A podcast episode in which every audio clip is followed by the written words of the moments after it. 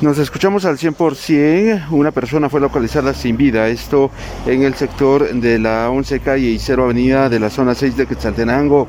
Importante mencionar que pues esta persona hace algunas semanas atrás inició a ingerir bebidas embriagantes, por lo cual se mencionó por algunos vecinos que ya no llegaba a su domicilio, por lo cual pues ha tenido este día la noticia del deceso. Es Jacinta Guerra, familiar de la hora fallecido, quien amplía la información. Él se dedicaba, es tejedor.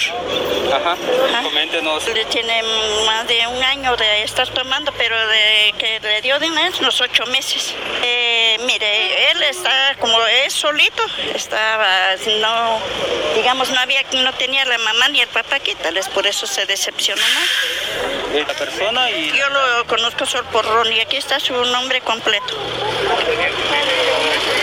Llama Ronald Frank Tabico Guerra. Ajá. ¿Cuántos años? Eh, vamos 40 a ver, años. 40 años. ¿Qué- ¿De qué laboraba? ¿Qué, su sustento? No, pues yo nunca viví con él, él vivía solo.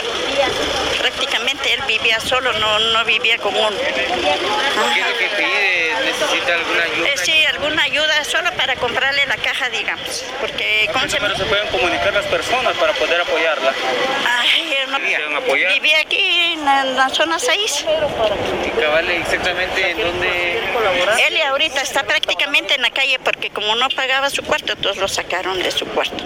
Entonces, tengo mis hermanas, pero ellas no han venido. Somos tres que estamos aquí.